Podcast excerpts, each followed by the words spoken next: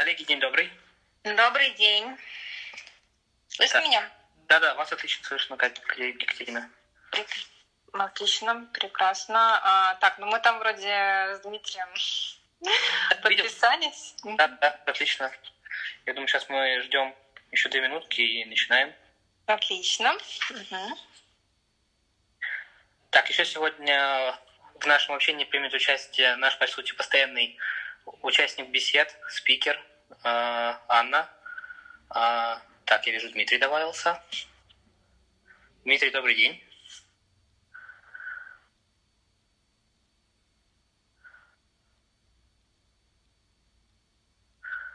Так, Дмитрий, видимо, подключает связь в данный момент.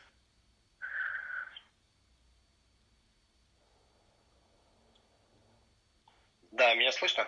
Да, да, отлично. Отлично, все, спасибо.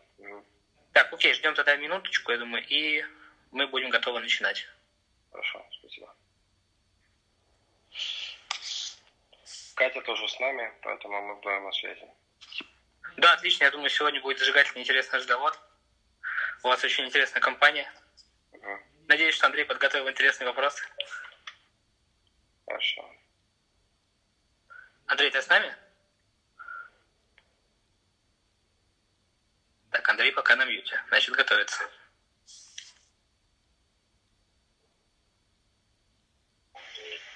Да, коллеги, ну, собственно, 7 часов. Я бы хотел сказать приветственное слово. Спасибо вам большое за то, что вы нашли время принять участие в нашей дискуссии. Мы стараемся регулярно по вторникам и четвергам устраивать интересные мероприятия для слушателей Клабхауса, для наших клиентов. Дальше мы все это дело перерабатываем в а, контент, в блоги и дальше дистрибутируем тоже по нашей аудитории. Собственно, сегодня мы собрались для того, чтобы, как э, Кирилл правильно заметил, поговорить об интереснейшей компании на Ломка. Стоит э, отметить, что это единственная компания с э, интернет-магазином, насколько я знаю, и приложением, где можно купить э, любой э, объем железной арматуры, который вам нужен, прямо не выходя из мобильного приложения. И уже этим это интересно, поговорим в том числе и об этом, насколько это важная часть вашего бизнеса, насколько вы верите в такой интересный e-commerce промышленный. А, Андрей, передаю тебе слово. Еще раз призываю всех подписываться на всех модераторов, на всех участников этой дискуссии. А, Мы будем делать много интересных мероприятий. Спасибо большое. Андрей, тебе слово.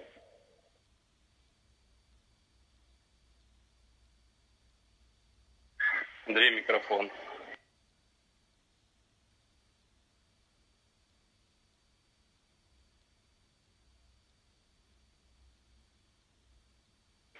Так, у нас какая-то заминка со звуком. Кирилл, ты меня слышишь? Да, я тебя хорошо слышу. Э, Андрей просто что-то не выходит. Э, Я постоянно вижу его на мьюте.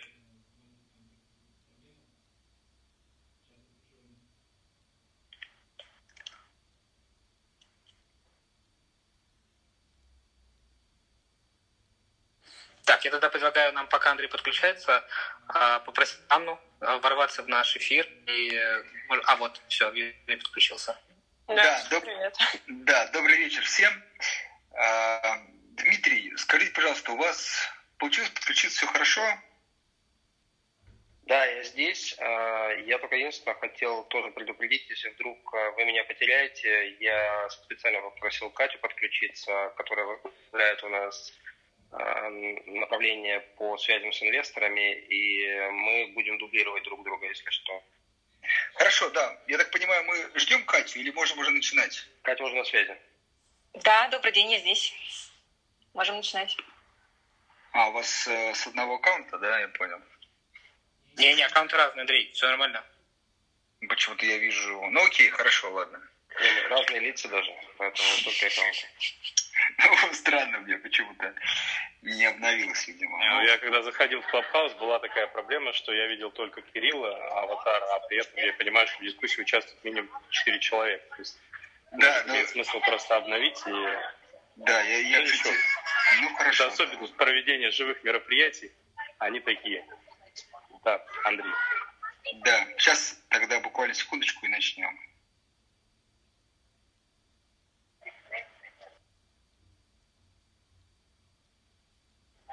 Отлично. нет, собственно, да, Да, хорошо. да, я вижу теперь всех.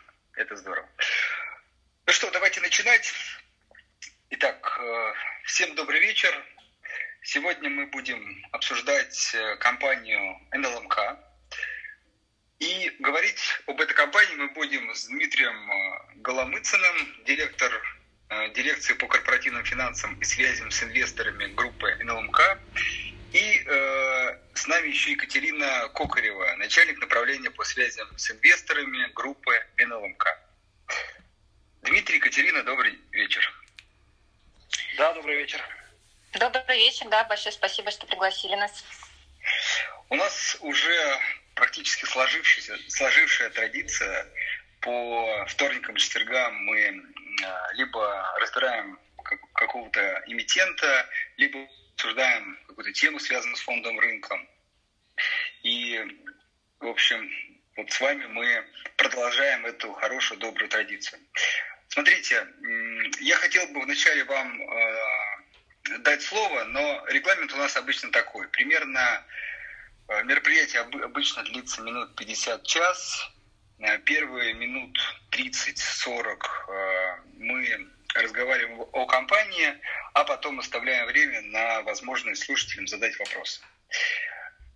Поэтому предлагаю начать и а могли бы вы рассказать о вашей компании, о, те, о том, э, что сейчас в ЛМК, какие, возможно, особенности связаны с коронавирусом, выходом из этого кризиса. В общем, о текущем положении вашей компании. Да, спасибо. Давайте я начну. Э, буквально в двух словах для тех, кто не знает а, или не, не глубоко знаком с нашей компанией, но ЛМК – это крупнейший производитель стали в России, а, входит в двадцатку крупнейших производителей стали в мире. Мы топ-5 крупнейших производителей электротехнической стали. Это самый сложный вид а, стали, который производ, может производиться, он в том числе используется для трансформаторов и для производства двигателей электромобилей мы входим в тройку самых низкозатратных производителей, опять же, стали в мире. Э, мы продаем нашу продукцию в более чем 70 стран. А особенностью нашей компании относительно других российских э, конкурентов является как раз наша гибкость в возможности как продавать в России, так и за рубеж, что позволяет нам в полной мере в когда позволяет рыночная конъюнктура захватывать рост цен как на российском рынке, так и на экспортных направлениях. Эм, основной, наверное, ключевой наш Ключевое наше преимущество, а, наша ключевая площадка находится, собственно, в Липецке. А, НЛМК расшифровывается как Новолипецкий металлургический комбинат, но это целая группа компаний. А, всего лишь в 300 километрах от этой основной площадки находится наша а, наш актив по производству железной руды – это один из ключевых а, сырьевых а, элементов в производстве стали. И вот это расстояние и качество, э, расстояние между этими активами и само качество железной руды, которую мы там добываем, вот это как раз уникальная связка. Вы нигде такую комбинацию активов в мире не найдете, даже в Бразилии или в Австралии, где тоже большие запасы железной руды находятся. А, мы также обладаем активами в сортовом сегменте, то есть мы производим как раз арматуру, которую вы упоминали. А, это а, такие длинные палки, которые заливаются бетоном, часто используются в фундаменте, ну, либо в возведении стен. А на, как раз на ключевой площадке в Липецке у нас производится плоский прокат. Это крыши, части автомобилей, а, ну, какие-то заборы, такие вот а, плоские конструкции используются да, также, также в отделке. А, часть нашей, часть нашей продукции, которую мы производим в Липецке, мы производим в виде полуфабрикатов, то есть это, эту продукцию еще нужно дополнительно переработать. И основной объем вот этих э, так называемых слябов мы отправляем на наши активы за рубежом. У нас есть э, активы в Дании, которые производят э, в том числе сталь для ветроэнергетики. во Франции, в Италии и Бельгии. Также у нас есть активы в США, но сейчас они функционируют э, обособленно из-за а, действующих пошлин а, в данный момент на импорт любой стальной продукции из э, третьих стран.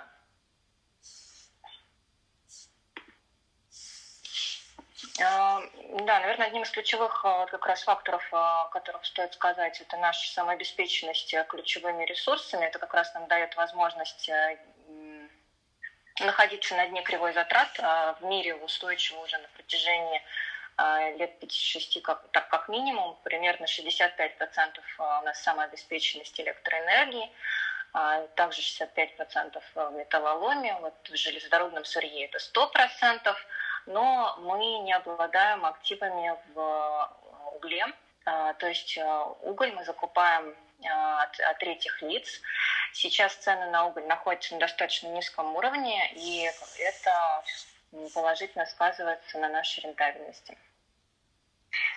Хорошо, Екатерина. А, вот мы тут недавно с вашими коллегами, кстати, тоже обсуждали в том числе ситуацию на рынке сказать, металлопродукции. А, могли бы вы рассказать о вашем видении? То есть, э, насколько рынок этот конкурентен, насколько текущие цены там высокие, невысокие. В общем, как вы смотрите на будущую конъюнктуру, скажем так, э, этого рынка?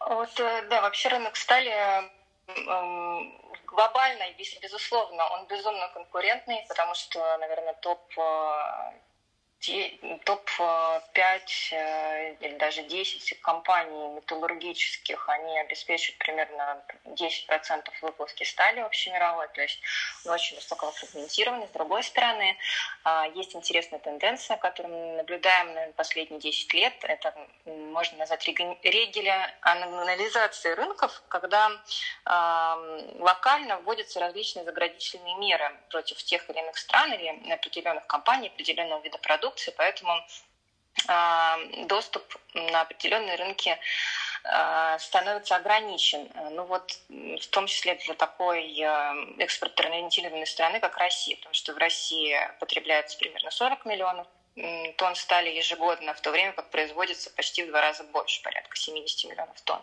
В любом случае большой объем идет на экспорт. А в чем плюс, в том числе нашей компании, большой объем экспорта у нас в виде полуфабрикатов, а, слябов, о которых я говорила, и они обычно не облагаются никакими пошлинами мы их можем без, беспрепятственно поставлять практически во все регионы мира. А, поэтому здесь э, такой концептуальный вопрос. Но в России э, три крупнейших производителя стали, да, НЛМК, Северсталь ММК контролируют порядка 85% рынка плоского проката. Поэтому здесь э, ну, большой плюс в том, что мы все расположены в разных регионах нашей необъятной страны. И как раз нам здесь э, есть, в общем, где развернуться, как каждая из компаний.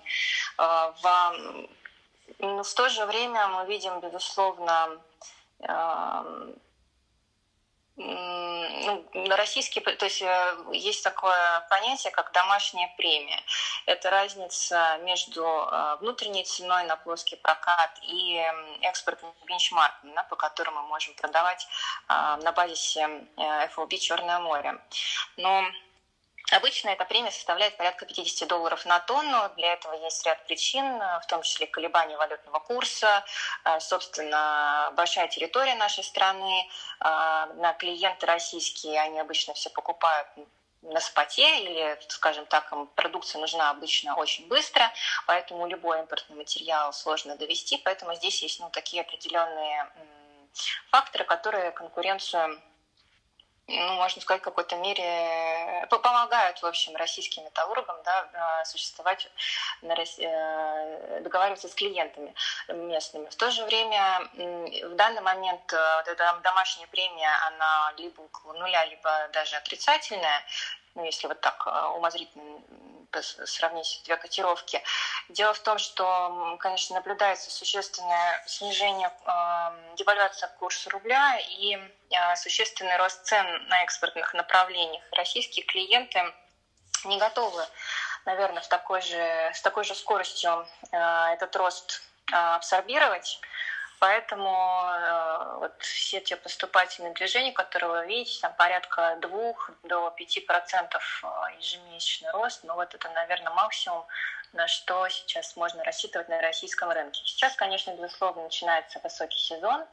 В России порядка 70% стали потребляется в строительстве, поэтому когда спадают морозы, да, уходит снег, естественно, строительная активность возобновляется в полной мере, и в секторе индивидуального жилищного строительства, то, безусловно, а, наблюдается повышенный спрос на сталь, и обычно, ну так, а, просто в среднем сезон цены, особенно сортовой прокат, ну, на плоские, они обычно выше. А, наблюдается подъем с, примерно с апреля, да, и там примерно до конца августа. Ну вот сейчас сложно сказать, они, в принципе, уже так находятся на достаточно высоких уровнях не все клиенты готовы, наверное, с такой скоростью угу. пересматривать. Хорошо. А, смотрите, вот интересный вопрос вот в свете того, что вы сказали, что действительно а, мы видим, что многие страны стараются поддерживать э, собственных производителей, и российский рынок, можно сказать, ну, производит стали больше, чем необходимо. Вот в связи с этим, а, скажите, пожалуйста, у вас э, есть ли планы а, ну, такие инвестиционного характера по расширению производства или вот как коллеги там, ваши говорили, по, например, приобретению каких-нибудь активов, связанных там, с углем, вот вы говорили, или а, производства более конечной продукции. То есть есть ли планы расти в связи вот с этой обстановкой? Или все-таки НЛМК это сейчас в первую очередь дивидендная история, то есть компания, которая генерит положительный денежный поток и а, дает его своим акционерам? А, должна отметить, что у нас как раз завершился двухлетний цикл крупных капитальных ремонтов на нашей основной площадке. Это нам дает прирост порядка 10% в дополнительных объемов, правда, в виде слябов, да, не продукции с добавленной стоимостью, которую сейчас упомянули. То есть э, эти дополнительные объемы мы как раз увидим э, по итогам 2021 года, ну, естественно, плюс-минус равномерно будут распределены как-то в течение года. Поэтому э, вот здесь история роста, да, сама по себе просто объемная, она тоже присутствует. Э, по нашей текущей стратегии, которая действует у нас до 2023 года, мы также предполагаем часть этих дополнительных слябов переработать в продукты с добавленной стоимостью. Э, это будет производиться на наших активах в Европе. Там сейчас тоже активная программа модернизации ключевых мощностей идет. А, и в России у нас тоже есть ряд проектов, но это Просто надо понимать, это не совсем, это не будет транслироваться в абсолютный рост да, объемов, это просто а, будет транслироваться в более глубокую переработку некоторых продуктов. Да. У нас сейчас началось строительство а, стана дополнительного по производству оцинкованного проката, ну это вот как раз крыши, там заборы, то, что не ржавеет ну, какое-то время с антикоррозийными свойствами обладает. Вот, например, такого вида продукцию мы да, планируем э, расширить. Ну, смотрите, я имею в виду глобально, э, то есть вот там, положительный денежный поток, который сейчас присутствует, он все-таки будет в большей степени направляться акционерам, либо есть какие-то проекты, которые, на которые есть э, возможность эти деньги потратить. Ну, в любом случае, конечно, свободный денежный поток даже больше, чем фактически свободный денежный поток будет направляться акционерам на дивиденды. У нас сейчас э, действует дивидендная политика, да, по которой мы компенсируем э, излишние вот эти как раз да, там сверх средних по циклу затраты э, в виде дополнительных дивидендов относительно свободного денежного потока. А, все проекты развития, да, там, поддержания, которые есть на карте, они уже заложены, а, собственно, в, стратегию, да, и исходя из этого как раз мы приняли эту дивидендную политику, то есть мы да, а, видим, что инвестиции будут в среднем порядка 900 миллионов долларов ежегодно да, на протяжении пятилетнего цикла ну, до 2023 года. И чтобы компенсировать этот возросший эти возросшие инвестиции относительно прошлых лет мы компенсируем в среднем порядка 200 миллионов долларов в виде дивидендов. Все дополнительные проекты ну, мы уже будем э, рассматривать в рамках э, нашего следующего стратегического цикла, который начнется в 2024 году. Ну, то есть важно, да, то есть до 2024 года вы планируете а, платить дивиденды на текущем уровне?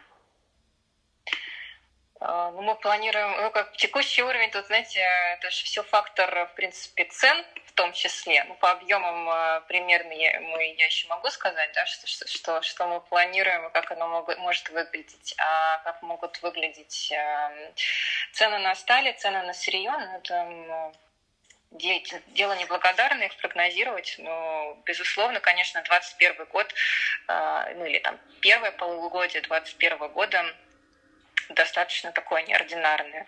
Э, сложно предположить, что до 23 года цены и вот эта разница между ценами на, на сталь и ценами на сырье сохранится на таких уровнях. А можно мне вопрос вот как раз про там, цены на сталь в контексте? А, я так понимаю, что после пандемии вот э, началось восстановление, как-то рост цен, и, ну, то есть э, выручка, там, чисто прибыль росла. А, ну, в принципе, это логично. А, но я смотрю, например, там по отчетам а, с 2018 года у вас э, снижались выручка и чистая прибыль. И вот, вот, ну, то есть это до пандемии еще как бы какая-то тенденция была. И вот меня вопрос, с чем это связано, и не будет ли опять такого же, ну, падения, вот как бы после 21 года, там, условно, когда ну, уже так экономика плюс-минус восстановится и будет ну, стабильной. В 2019 году основным фактором, который повлиял на нашу выручку, это были как раз э, сниженные объемы производства, потому что мы делали крупные капитальные ремонты на нашей ключевой площадке, которые нужно делать раз в 15-20 лет. Мы даже немножко и так сдвинули с предыдущего стратегического цикла, но так вот удачно сложилось, что, во-первых, это был как раз а, и замедление вообще на рынке стали в 2019 году, ну и 2020 год вы все знаете, что было мы как раз его завершили. То есть у нас а, общие объемы снизились примерно на 1 миллион тонн, ну, там, что существенно. А теперь они относительно 2020 года вырастут на 2 миллиона тонн. Um, ну, то есть это просто фактор объемов. А фактора цен, ну, как вот мы уже с вами обсудили, там, наверное, сейчас общий консенсус а, недавно тоже с э, аналитиками разговаривала одного инвестиционного банка, но они ожидают, что цены на сталь во втором полугодии а, могут скорректироваться, конечно, с тех уровней, что ну, Европа сейчас бьет абсолютные рекорды в номинальном выражении. Цены в США уже превысили уровни 2008 года. Конечно, эта ситуация выглядит не очень стабильной на долгосрочной перспективе. А, а скажите, пожалуйста, эта ситуация... То есть цены, получается, могут упасть, да, в ближайшие там, пару лет?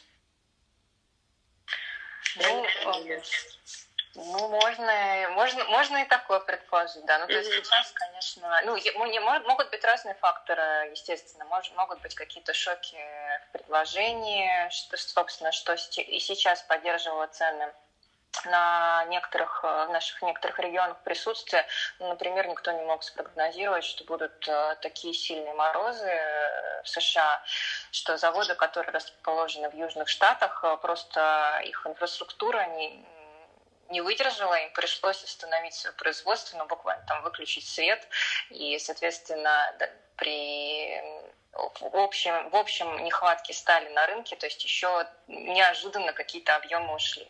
Там в Европе есть какие-то другие технические моменты. Там один из ключевых производителей стали европейский, у него там сейчас а, а, разбирательство идет с а, правительством одной страны, где находится один из ключевых его заводов, ну, один из крупнейших заводов, они его пытаются обратно вернуть, а, так сказать, а, тем, кто его им продал. И пока что там объемы тоже производства снижены, опять же, э, определенная неожиданность для рынка. Поэтому здесь сложно предсказать. Екатерина, как раз хотел уточнить. Вот смотрите, вот текущий уровень цены, вы сказали, он все-таки связан больше из-за каких-то локальных событий, вот вы назвали там Европу, Америке, Южных Штатах, или все-таки действительно экономики выходят так активно из кризиса, там Китай и так далее, и действительно вы видите такое ну, существенное восстановление и даже превышение спроса на сталь. Э, ну, спрос на сталь, безусловно, конечно, восстанавливается от э, тех локальных минимумов, которые мы видели там, по состоянию на середину прошлого года. Это, безусловно, факт. Что этот в абсолютном выражении, да, как-то по, даже по секторам, а, спрос вернулся на, на прековидные, как говорится, уровни, наверное, еще рано говорить.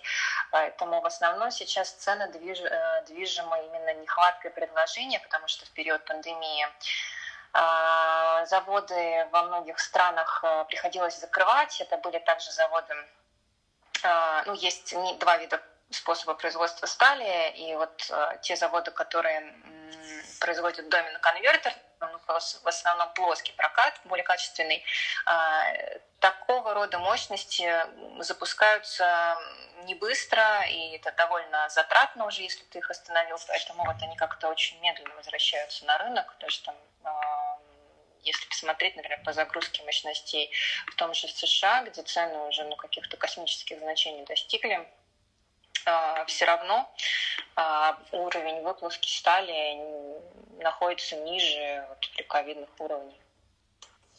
Поэтому это больше скорее функция ну, нехватки предложения. Да. Похоже на то, что да, еще как бы компании не адаптировались к такому возросшему, вернувшемуся, можно сказать, спросу. Хорошо. Э, Екатерина, знаете, мне еще один вопрос такой. Вот вы несколько раз это упомянули, что ну, полуфабрикаты в виде там, слябов вы э, можете экспортировать ну, прям, в Европу и в Америку и производить на своих дочерних компаниях. Скажите, пожалуйста, э, такой, не является ли тоже хорошей точкой роста, если саму готовую продукцию ограничивают, но, например, расширяться за счет увеличения производства вот полуфабрикатов? Ну, э, рынок полуфабрикатов, он тоже, скажем так, не резиновый, то есть, ну, очевидно, тогда на другом конце должен быть э, некий независимый, э, так называемый перекачик, то есть без, без своей собственной цепочки производства стали. А, ну вот на данный момент вот ту, ту стратегию, которую мы сейчас реализуем, мы в ней уверены. Все, все дальнейшие расширения, они уже, безусловно, требуют более тщательного анализа.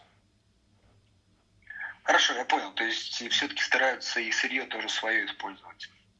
Ну, там, зарубежные компании. А, Екатерина, смотрите, еще один вопрос. Вот мы с вашими коллегами, э, я хотел этот вопрос затронуть, но немножко в другую область ушли. А, скажите, пожалуйста, сейчас вот мир, там, э, много, в общем, в мире новостей про там, IT, новые технологии. Но я знаю, что и классические отрасли, в том числе и металлургические, тоже участвуют в этом процессе. Могли бы э, немножко рассказать, вот какие современные технологии э, применяются в вашей компании?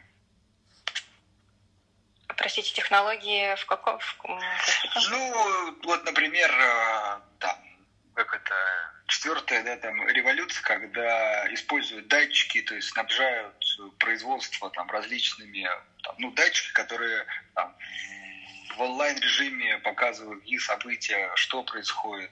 Или, может быть, какой-то другой формат. Например, вы собираете много информации, там, дату и анализируете, принимаете решение, как лучше там, производить, распределять ресурсы, там, использовать их или так далее. То есть, ну вот что-то такое, как сказать, из IT, может быть, но применимо в классической металлургической отрасли. Ну да, безусловно, так, э, в принципе, металлургическая отрасль, наверное, одна вообще из самых э, сложных, то есть очень большое количество последовательных процессов а, нужно совершить, чтобы в итоге произвести конечную продукцию, то, соответственно, это очень большое количество агрегатов, они работают, а, в принципе, тоже в непрерывном режиме, ну, как там и в нефтегазовой отрасли. Соответственно, они генерят бесконечное количество данных, а, мы, конечно же, их мы стараемся анализировать. Ну вот из, из каких-то, наверное, интересных примеров. Ну, знаете, там например, завод с минимальным количеством, например, людей, которые непосредственно там, соприкасаются с производственными мощностями, там что-то запустить или что-то подобное, какой-нибудь склад, опять же, там полностью автоматизированный. Ну, Нет но... таких проектов? Ну, полностью автоматизировать, наверное, сложно. Вот один из примеров, а, как я говорила ранее, у нас есть а, вот этот карьер с железной рудой. Там а, железная руда залегает неравномерно, в ней разное содержание железа, и мы, например, построили цифровую такую трехмерную модель этого месторождения, которая нам позволяет визуализировать его структуру, структуру запасов, условия залегания этой руды, и на основе ее создали как раз сценарий ведения работ там, на ближайшие примерно 30 лет. И в, все транспортные потоки в, этом карьере также автоматически регулирует система оптимизатор. Направляет э, каждому водителю сообщение, где загрузить и выгрузить маршруту. Машину маршруты распределяются таким образом, чтобы руда с разным содержанием железа перемешивалась, да, и это тоже способствует более равномерному сырье, э, формированию сырья уже для э, выплавки стали. Как пример. Хорошо, да, спасибо. Смотрите, я все-таки чуть-чуть хочу вернуться к вопросу финансовых показателей и дивидендов. Про дивиденды вы сказали, понятно, что гарантировать и вы точно не можете прогнозировать сложно, но все-таки есть ли какой-то ориентир для инвесторов по вот уровню дохода компании, ну, какие-то ваши ожидания до, соответственно, 2024 года, ну, это, как я понимаю, для вас такой новый цикл? Ну, наверное, не готова каких-то цифр вам назвать. Ну, то есть нет, ну, я понимаю, да, информации такой нет, ожиданий нет. Хорошо. То есть, если я правильно понял, то дивидендная политика, вы стараетесь ее поддерживать на текущем уровне, но опять же при сохранении там цен на сталь на текущих уровнях плюс-минус. Правильно я понял? Ну, вот у нас как бы нету такой цели сохранять э, в каких-то абсолютных э, цифрах э, дивиденды, да, то есть, ну, вот мы подтвердили, наверное, в очередной раз, да, что мы эм, следуем строго нашей дивидендной политике, весь свободный денежный поток и даже вот эту дополнительную надбавку сверх 700 миллионов долларов инвестиций ежегодно, мы нашим акционерам готовы, готовы конечно же, эм, продавать. Ну, какой сформируется свободный денежный поток, э, да, это уже просто функция цен. Я понял, Екатерина, то есть у вас денежная политика сейчас – это э, выплата свободного денежного потока акционерам, правильно? Да, все верно. Дальше у нас, э, да, есть один еще триггер в этой дивидендной политике соотношение чистого долга к KPD, да, финансовый рычаг компании. Вот если это соотношение больше единиц, то объем э, э, направляемого свободного денежного потока на дивиденды он сокращается примерно в два раза. Понятно. Хорошо. Ну, смотрите, у меня, в принципе, основные вопросы, какие хотел, задал.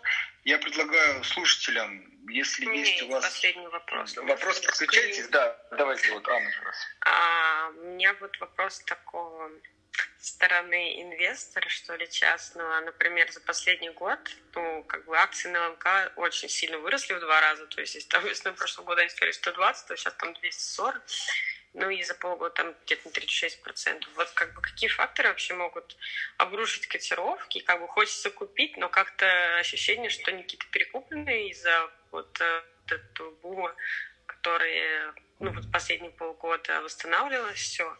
И как бы есть ощущение, что, опять же, вы сказали, могут падать цены ну, на сталь в ближайшее там время, и тогда могут сократиться, условно, доходы, и дивиденды даже могут сократиться, и, а еще, мог, может быть, какие-то санкции, например, могут повлиять. Что вы вот думаете о таком сценарии? Вообще, сколько это реально возможно, и какие там как бы риски есть? Э, да, забыла, наверное, вначале сказать, что все, что мы здесь с вами обсуждаем, является э, индивидуальной инвестиционной рекомендацией. Нет, это понимаю, да? конечно, да. А, вот, человека, обратиться который... к своему финансовому консультанту, безусловно.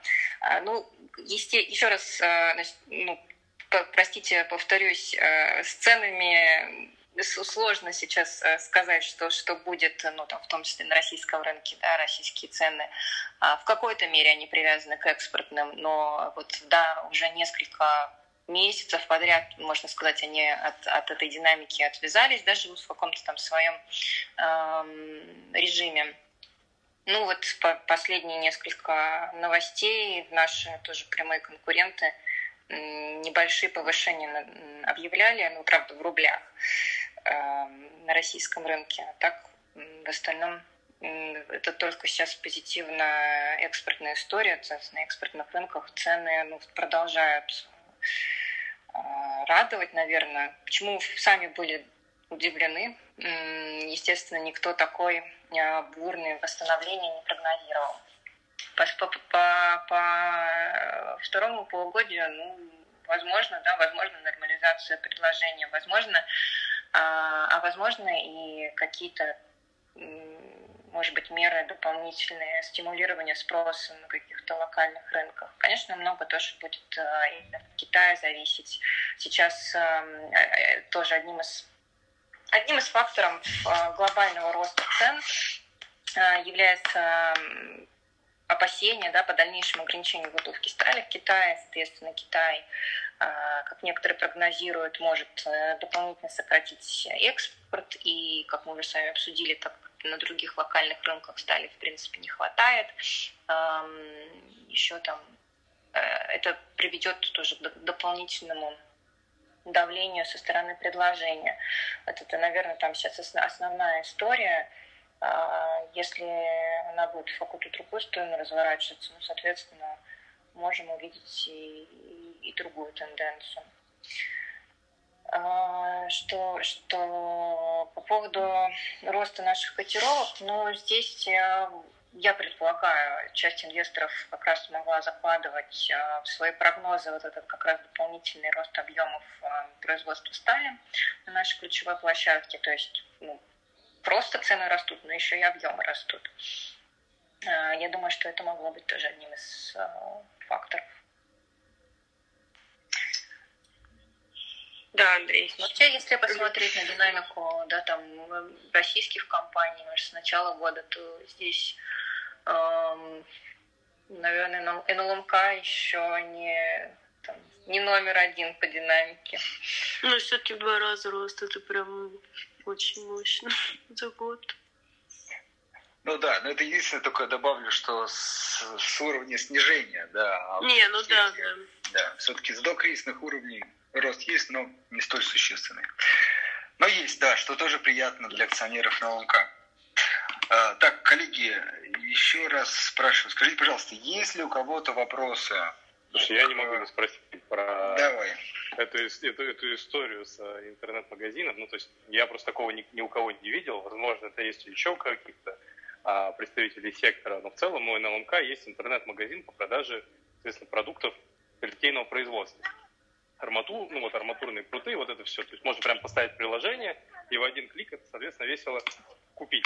Вот у меня вопрос э, к представителям компании, ну, то есть это серьезный бизнес, то есть в этом есть точка роста вот в промышленном как раз таком e-коммерции, или это просто некоторые там больше маркетинговый какой-то ход, то есть вот вы сами как это позиционируете, насколько это успешный проект, ну, если у аналоги где-то, потому что я такого не видел нигде.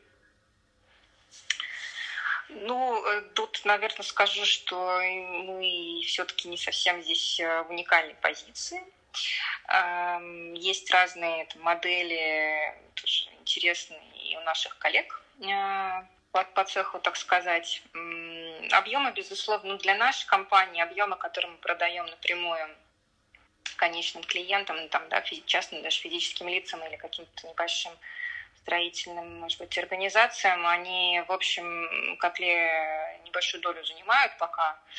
Эм, есть, есть планы, чтобы это направление развивать. А, понятное дело, что здесь устраняются посредники да, э, в этом вопросе, поэтому э, ну, а, как, технически такая продажа более прибыльная, чем если мы продаем на сервисный центр да, или на какой-то большой склад. Но здесь есть определенные ограничения тоже по обработке этих заказов, да, доставке. Поэтому в миллионах тонн пока что этот бизнес не исчисляется. Понятно. Ну что, коллеги, уважаемые слушатели, есть ли у вас вопросы, которые вы хотели бы задать нам или представителю компании НЛК? Пожалуйста, поднимайте руки, мы будем добавлять спикеры, вы сможете это сделать. Я бы хотел, пока люди размышляют, задать вопрос. А, Екатерина, вы вначале говорили о ремонте... Ой, Кирилл, не слышно ничего. Так, раз, два, три. Алло, слышно? Да, слышно, да. слышно. Прошу видимо, интернет. Вы в начале э, нашего общения говорили о том, что несколько находится на этапе ремонта сейчас, и, ну, вернее, закончился ремонт, и вы, соответственно, планируете увеличение выпуска, объемов выпуска стали. А как обстоят дела с выбросами и адаптацией производства под, э, под это возрастающее давление экологов? И, э, может быть, какая-то есть программа, которая позволяет ну, адаптировать компанию к этим требованиям, которые сейчас идут по всему миру? Я думала, вы не спросите. Большое спасибо. Да, безусловно, у нас есть а, тоже большая экологическая программа, или даже и э, климатическая. У нас есть очень интересный проект. Э, мы будем строить, ну, точнее, уже начали строить э, электростанцию, которая будет работать на попутных газах от производства чугуна и стали. И эта электростанция нам не только позволит обеспечить практически полностью себя электроэнергией, да, достичь почти стопроцентной самообеспеченности энергии, но и позволит сократить э, выбросы парниковых газов, да, сделать наше производство еще более экологичным. И у нас есть э, тоже цель на уровне группы достичь уровня других выбросов, да, кроме СО2, в атмосферу а, достичь этих выбросов на уровне научно доступных технологий Европы. А, вообще, в целом, должна сказать, что а, Липецк где да, основное производство у нас расположено. Вообще в Липецке наш Новолипецкий металлургический комбинат, его мощность сейчас порядка 14 миллионов тонн в год по производству стали. Это в целом один из таких крупнейших заводов в мире вообще, да, то есть обычно заводы меньшего объема. Может быть, у компании их много, э, могут быть расположены рядом, но в рамках вот одного э, места это, такой достаточно тоже уникальный объект. И вот, э, несмотря на это, Липецк и, и Липецк, Липецк, где расположен, в принципе, в черте города этот завод, он является одним из самых чистых эм, промышленных городов России. Есть такой индекс э, комплексного загрязнения атмосферы. А, государственными органами рассчитывается, и мы там стабильно в зеленой зоне а, уже несколько лет. Это здорово. Я как раз, да, приготовил этот вопрос к концу, но, собственно, его и спросили. Это здорово. Так, коллеги, э, нет у нас вопросов, да, я смотрю, по, по НЛМК. Мы действительно довольно подробно тоже говорили об этой отрасли совсем недавно, поэтому, возможно, так сказать, коллеги уже изучили ее очень хорошо, и вопросов нет. Ну что, давайте буквально там пару минут еще подождем. А, если не будет вопросов, тогда будем заканчивать.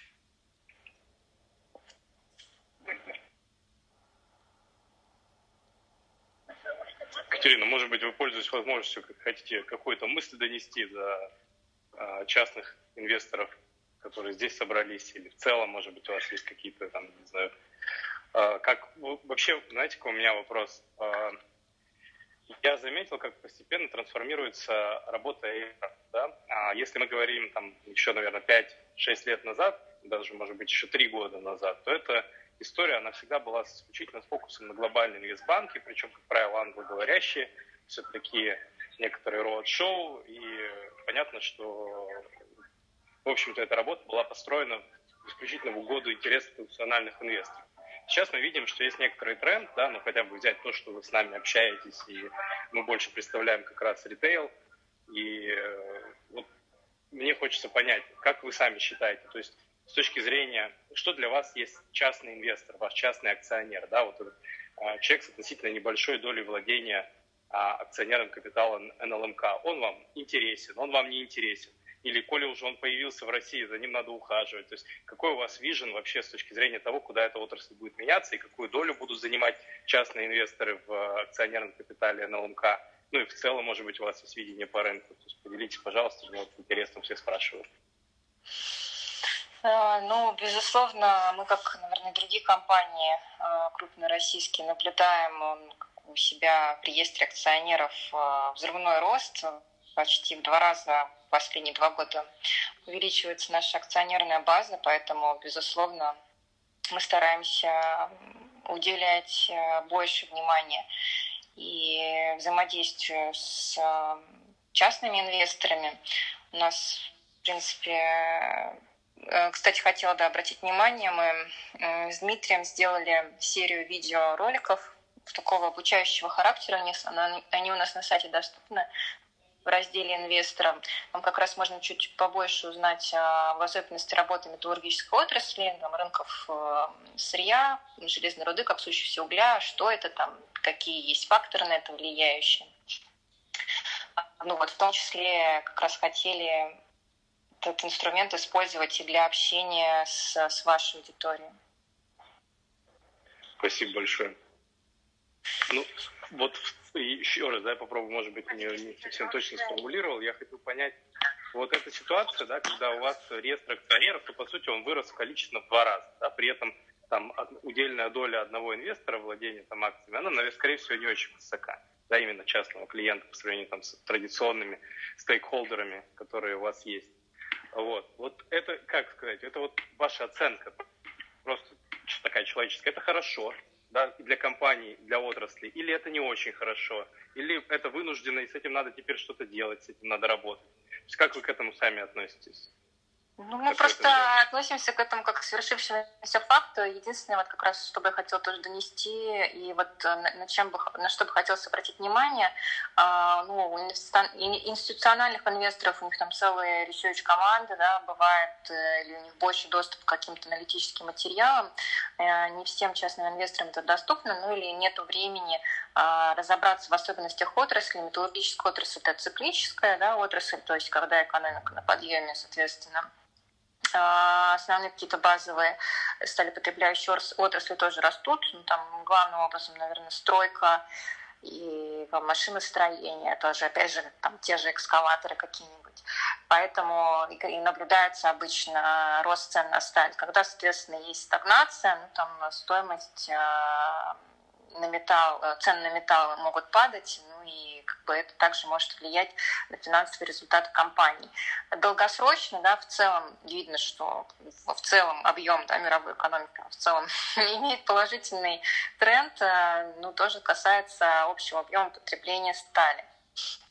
А, поэтому здесь э, просто нужно понимать, а, какие факторы в моменте влияют на деятельность компании. А, ну, это, да, не, не а, компании сектора IT, ну или какая-то там защитная акция, как говорят, да, там, э, из, из, наверное, какого-то сектора массового потребления. Поэтому здесь могут быть волны, а, здесь э, частному инвестору как раз важно понимать, это для него краткосрочная история или более долгосрочная. Если это долгосрочно, то вот уже нужно смотреть, насколько а, вот эти какие-то там, в том числе отрицательные, ну или даже положительные колебания, насколько они системные. Спасибо большое. Да. А, Екатерина, большое Спасибо вам. Я думаю, мы будем завершать. Э, вы достаточно много рассказали компании и о сфере. Это действительно полезно.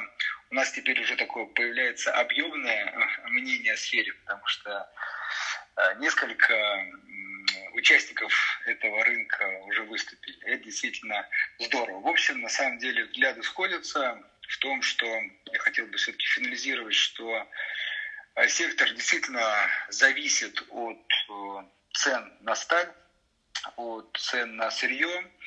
Вот. Э, отрасль очень конкурентная, и, соответственно, цена определяется, скажем так, рыночным механизмом, и ни одна компания на нее по-хорошему повлиять не может. Поэтому, мне кажется, со своей точки со своей стороны, что инвестирование в металлургические компании должно, а, ну, инвестор должен осознавать этот фактор, э, принимать его и в случае там, каких-то краткосрочных или даже не краткосрочных падений цен понимать, что отрасль цикличная, э, цены могут также восстановиться. Но и в периоды, может быть, высоких цен тоже понимать риски, что цены могут опуститься до каких-то там средних ну, средних рыночных уровней. В общем, отрасль циклична, это надо учитывать и действительно выбирать ее ну, в большей степени для долгосрочного инвестирования. Екатерина, есть ли у вас какие-то там, финальные слова или пожелания э, российскому, российским инвесторам? Да, спасибо большое, что есть такая возможность общаться еще с дополнительным а, с дополнительным а, сегментом, да, есть э, интересные идеи, рождаются благодаря этим тенденциям, э, которые мы видим на рынке. Вот и вам большое спасибо, что пригласили. Я думаю, что здесь... Э, ну, дальше, дальше отправляю всех на, на, на наш сайт. Там действительно очень много разных материалов, ну, такого, в том числе образовательного характера по отрасли в том числе. А, и будем рады ответить на ваши дополнительные вопросы. Пожалуйста, там свяжитесь с Газпромбанком инвестиции или можно нам напрямую писать. Хорошо. Екатерина, вам огромное спасибо. Дмитрию тоже передавайте наше огромное спасибо. В общем, это действительно было полезно, и надеюсь, что каждый участник вынесет какие-то свои, именно интересные ему выводы и примет свои инвестиционные решения. Спасибо. Да, взаимно. Спасибо большое. Спасибо, да, было интересно тоже послушать. Да, напоминаю, по традиции завершая эту комнату, что вы э, можете подписаться на, и желательно подписаться на каждого из модераторов и гостей, кто сегодня выступал. Мы будем проводить, стараться проводить интересные мероприятия регулярно, каждый вторник и четверг по вечерам мы собираемся. В ближайшее время я, пом- я помню, что у нас по облигациям будет какое-то мероприятие вот уже вот-вот. Поэтому будьте с нами, оставайтесь на связи. Екатерина, Дмитрий, еще раз большое спасибо. Желаем всяческих успехов на ЛМК. Вот. Еще хочется отметить там, к выводу Андрея, что помимо того, что инвестиции в этот сектор должны быть обдуманными и долгосрочными, да, кажется, что есть там достаточно большой плюс у этого сектора, что здесь э, достаточно четко сформулирована дивидендная политика. Да, то есть можно рассчитывать на то, что если у компании э, складывается хороший финансовый год, сырьевые цены и конъюнктура, в принципе, на уровне, то инвесторам имеет смысл ждать там, достаточно неплохих дивидендов. В этом плане у этого сектора, на мой взгляд, это плюс.